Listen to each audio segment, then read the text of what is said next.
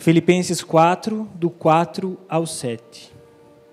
Tenham sempre alegria, unidos com o Senhor. Repito, tenham alegria. Sejam amáveis com todos, o Senhor virá logo. Não se preocupem com nada, mas em todas as orações, peçam a Deus o que vocês precisam e orem sempre com o coração agradecido. E a paz de Deus, que ninguém consegue entender, guardará o coração e a mente de vocês, pois vocês estão unidos com Cristo Jesus. E a paz de Deus, que ninguém consegue entender, guardará o coração e a mente de vocês, pois vocês estão unidos com Cristo Jesus. Que louco. E aí eu fiquei pensando, né, sobre paz e tal. É, e tem várias maneiras, né, vários tipos de paz. Tem a paz mundial, que as Miss querem, né? Que elas pedem nos discursos delas. Tem os tratados de paz que se fazem entre nações, né? Tem várias formas disso, né? Que a gente chama de paz. Tem a pombinha branquinha. Tem um monte de coisa que a gente chama de paz. Mas tem uma paz que eu quero falar que eu, eu, eu tenho encontrado essa paz e vou falar de uma experiência minha, né? E quero contar algumas histórias, porque além de palhaço eu sou contador de histórias, eu gosto de contar histórias. E tem uma paz aí que a gente não consegue entender, né? Tem um livro que eu gosto muito, que é de um o escritor chama Abraão e ele é de ascendência judia, né? E o nome do livro é Humor é Coisa Séria. E aí tem um capítulo que ele fala sobre o humor no Holocausto. E quando eu li aquilo, aquilo mexeu muito comigo, porque ele, ele conta né, de várias situações, mas tem uma em específico, que ele fala que quem estava lá no campo de concentração, os judeus, enfim, tinha um momento específico do dia em que eles podiam usar o banheiro. E diferente de um banheiro, assim, que você entra sozinho, era um banheiro onde todo mundo entrava junto, né? Lá no sul a gente chama de patente, eu não sei como chama aqui, mas é como se fosse assim vários sanitários extremamente precários, né, buracos, um do ladinho do outro assim. Aí sei lá, três horas, agora é hora de todo mundo ir cagar e é todo mundo, né? E é tão degradante, né? Se você for parar para pensar assim, é, é essa pessoa que é levada para esse lugar, ela deixa de ser humana praticamente, né? Ela vira um bicho. Mas teve alguns judeus que através do humor Aí lá na, ficava na porta desse lugar um sargento, né, um oficial alemão, sei lá, mas era uma pessoa ali do nazismo que ficava controlando essas pessoas. E os judeus entre eles, em alguns, né, claro, não todos, mas enfim, teve ele conta essa história do relato que veio de lá, né, de sobreviventes, que eles apelidavam aquela pessoa que ficava na, na porta de o sargento bosta. E eles riam daquilo. E eles permaneciam vivos eles permaneciam sendo gente, rindo daquele cara que eles deram aquele apelido. E tem uma paz aí que não dá para entender de onde é que vem, né?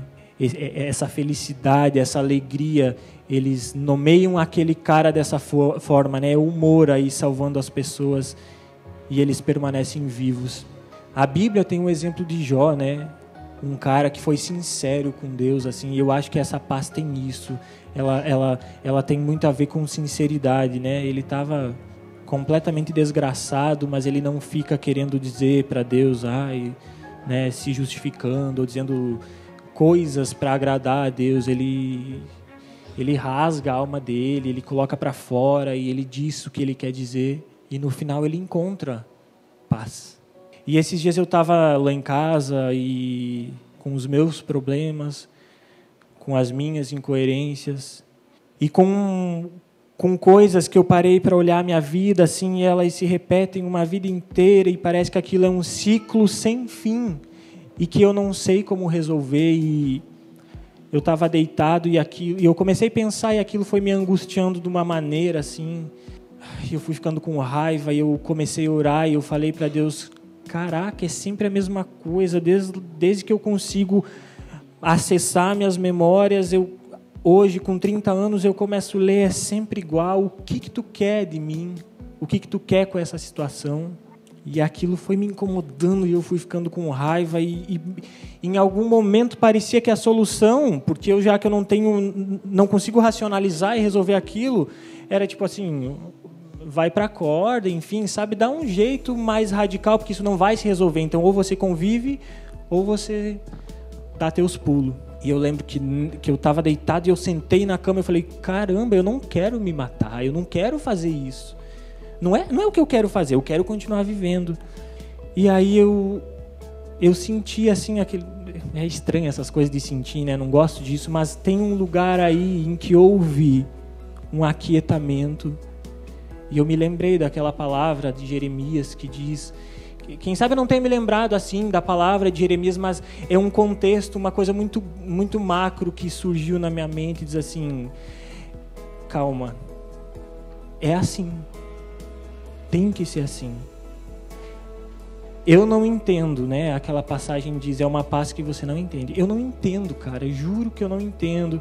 Eu faço terapia há muito tempo. Às vezes eu tento entender as coisas e tal, mas eu não entendo e me brilhou assim: a minha graça te basta. E é tão bonito falar isso quando você está conseguindo entender, quando você está conseguindo fazer as leituras da situação, sabe? Porque de alguma, de alguma forma você, você consegue alocar aquilo em algum lugar. Mas para mim, aquela noite, orar e dizer para Deus que a graça dele me bastava. Não, porque o que eu estava sentindo é que ela não bastava porque a situação me machucava, porque a situação não tinha solução.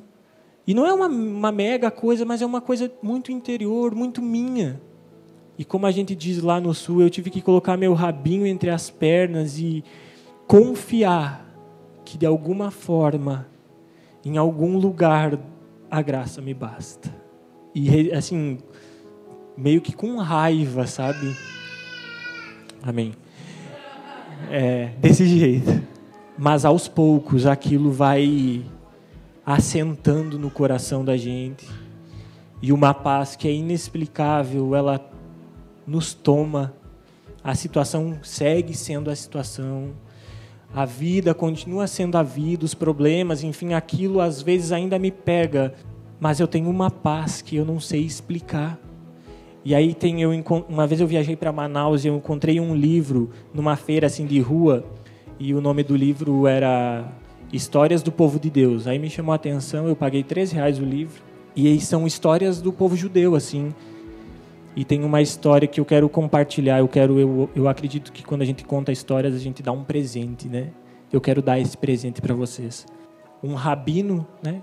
Ele saiu, foi exercer as funções dele enquanto rabino e a esposa dele, uma mulher muito piedosa, ficou em casa. Tinham dois filhos.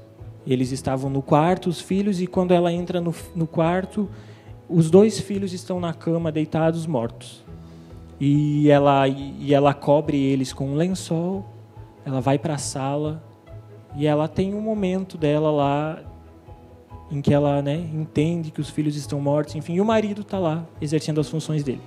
Aí, final do dia, ele volta para casa encontra a mulher um tanto abatida, né? E aí ele já pergunta: ah, e os filhos? Onde é que estão os filhos? Ela falou: ah, eles estão na escola. Aí ela prepara um café, eles tomam um café e os filhos não chegam. E ele pergunta: pois é, mas cadê as crianças que não chegam? Né? Ela diz: ah, eles devem estar tá, ter saído para alguma outra coisa. Enfim, daqui a pouco eles chegam. Eu preciso compartilhar uma coisa com você. Há, um tempo atrás, já, já tem um bom tempo, eu me foi emprestado duas joias lindas que eu amava como se fosse a minha vida. Duas joias me foram emprestadas. E hoje o meu amigo ele passou aqui e disse: "Me dá as duas joias aí que eu estou levando". E aí o rabino, né, no conhecimento dele é falou que se aquilo era um empréstimo, era justo que ela restituísse, né? E a esposa insiste, mas eu não queria eu me apeguei demais às duas joias. E ele ali, né, com a cabeça do dia, ele vai falando, não, é empréstimo, tem que devolver.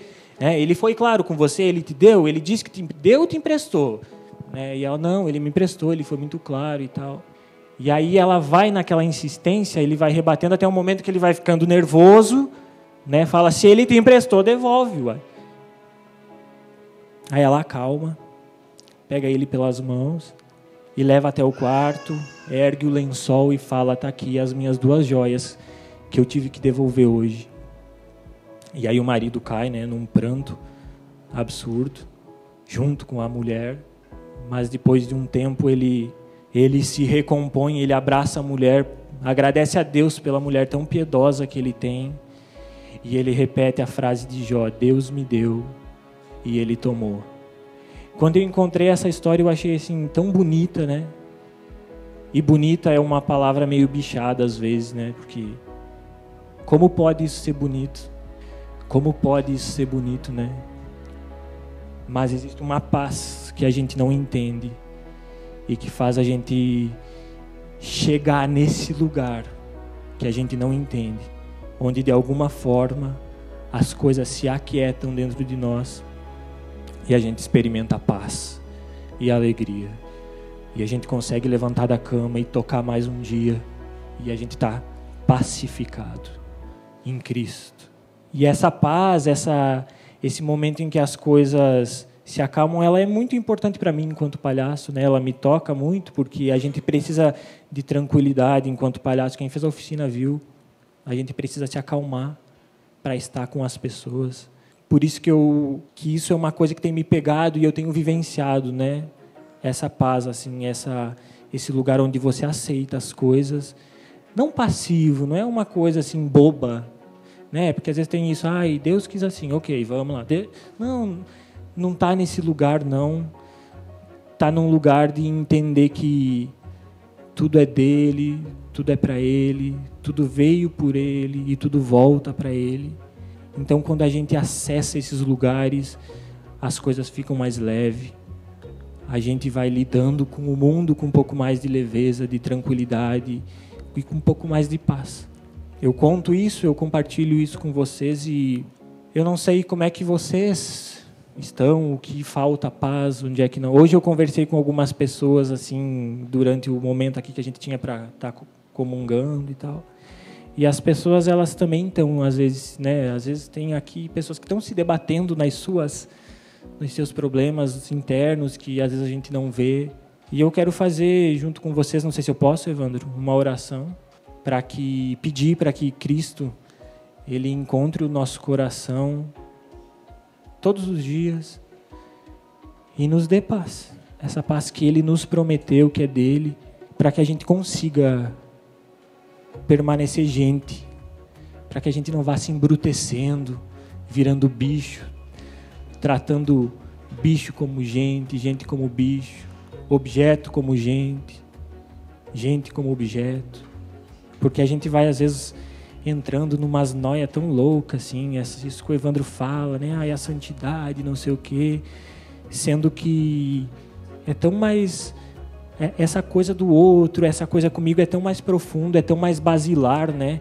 É a partir daí que eu leio o mundo e que eu me relaciono com o outro.